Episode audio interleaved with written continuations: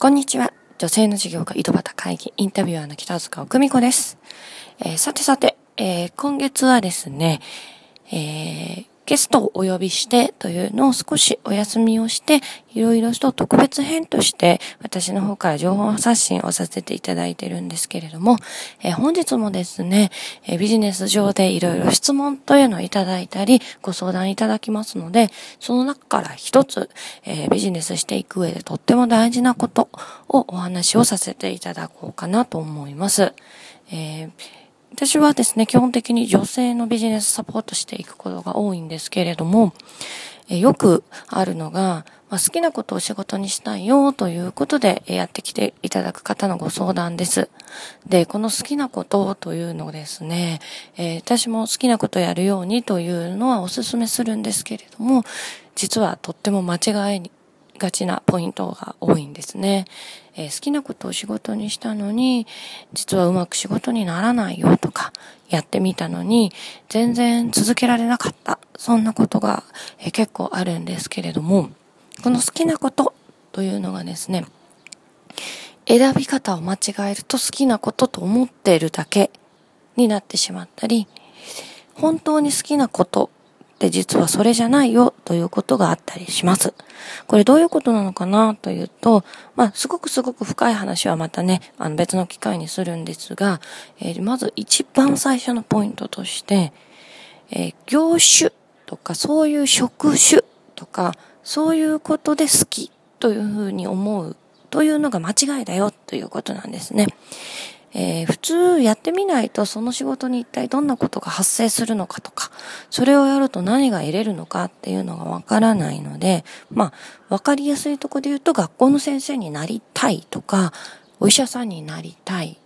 何々という職業になりたいというふうに、えー、思うことが多いんですね。会社の就職活動なんかでも会社に勤めるときに、まあこういう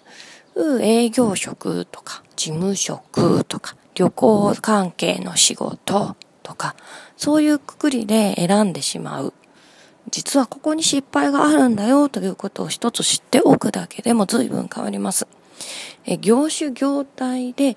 選ぶ、職業で選ぶではなく、えそれを通じて一体全体自分が何を得られるのか、その得られることが好きなことだったり、嬉しいな、楽しいなということにつながることというのが実は一番大事なんですね。ここのところがとっても難しいんですけれども、もちろん、もちろんやってみて、え、そういうものが得られたんだというふうに思う場合も多いですから、なかなかわからないよという方も少なくはないです。でもここを間違えると、やってみたんだけども好きじゃなかったとか、好きなはずなのに残業ばっかりで辛いとか、その今やってる事柄物事、その職業とかに目を向きすぎると失敗をしますよと。そこから、例えばどんな仕事をしてても、もし、えー、あなたがお客さんがありがとうって言っダイレクトに言ってくれる仕事がしたい。それが私の幸せだと思うのであればそれが別にどんな仕事であってもいいわけですよね。ありがとうって目の前のお客さんが言ってくれるのであれば。でも目の前のお客さんがありがとうと言ってくれないお仕事もあります、えー、工場の中での技術職だったり直にお客さんと会わないお仕事。でももしかしたら電話を通じてでも接触ができてありがとうという言葉がもらえれば嬉しいかもしれません。それがすごく仕事を選ぶ基準として大事になるポイントビジネスを始める基準として大事なポイントになりますここがずれてくるとやってもやってもなんだか大変なでで特にビジネスはいや最初お金にならなかったり